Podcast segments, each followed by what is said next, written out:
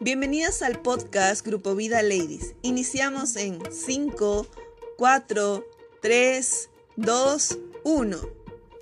Apartadas para el día especial. Fue el tema que se enseñó este viernes. Ha sido un tema donde la preparación ha tenido que ser con mucha diligencia, exigencia y sobre todo el buen uso de la Biblia.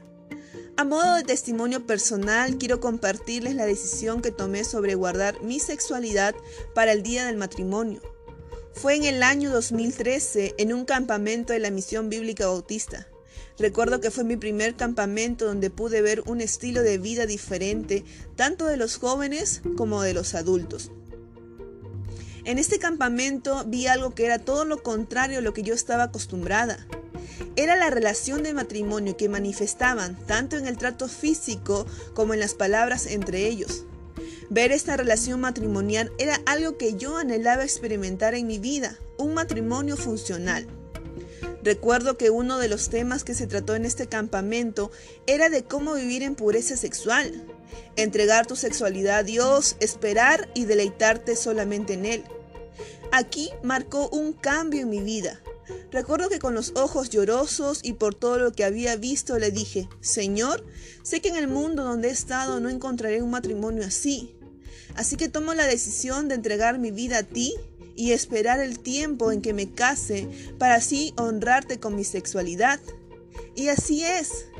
Hasta el día de hoy el Señor me ha guiado a cumplir con esa decisión.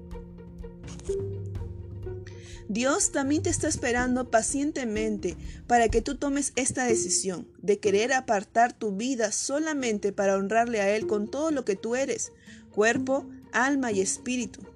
Recordamos panorámicamente lo que el pasaje de Primera de Tesalonicenses 4 nos quiere enseñar. El apóstol Pablo nos dice que el Señor nos da la instrucción de cómo debemos vivir y de que su voluntad para nosotras es nuestra santificación que nos apartemos de toda fornicación. Les mencionamos que la fornicación es tener relaciones sexuales antes del matrimonio. Definitivamente no se encierra solo en el acto sexual, sino que es todo aquel acto que haces en contra de tu cuerpo, como la masturbación, etc.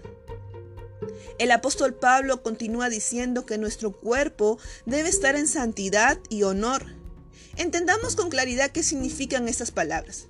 Nos dice que debemos cuidar el cuerpo que Cristo lo ha comprado con precio de sangre, para que sea de uso honroso. El pasaje también menciona que haciendo esto no causaremos ningún daño ni mal a nadie de nuestro alrededor. Si creemos que porque es nuestro cuerpo podemos hacer todo lo que queremos y que nadie saldrá dañado o que nadie se dará cuenta, pues eso es mentira porque hay daños colaterales. Recuerden que Dios nos ha llamado a santidad y no a inmundicia. Voy a hacer una pregunta y disculpen la indiscreción. ¿Cómo está tu cuerpo? ¿Está en santidad y honor? ¿O quizás está en inmundicia? Quiero que ahí donde estés medites en esta pregunta y respondas a Dios. Si vives honrándole a Él o si vives deshonrándole. Si realmente vives honrando a Dios, esto es loable. Sigue así. Pero si es lo contrario, tómate un tiempo y ora a Dios, tomando la decisión de apartar tu vida para vivir en pureza sexual delante de Él. Él es un Dios santo y quiere que vivamos en santidad en todo sentido. Por lo tanto, él nos manda claramente de apartarnos de todo pecado que te lleve a deshonrarle. No te des el permiso de exponerte. Ten cuidado. No veas, no escuches, no toques, ni juegues con el pecado. Evítalo. ¿Sabes para qué? Para que podamos ser santas delante de Él y así honrarle. Ten ánimo y sé valiente en cumplirlo. Sí, chicas, amén.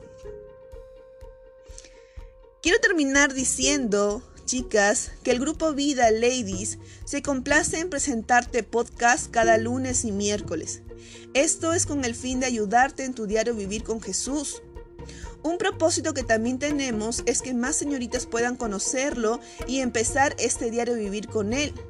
Para ello tú tomas parte importante en este grupo Vida Lady.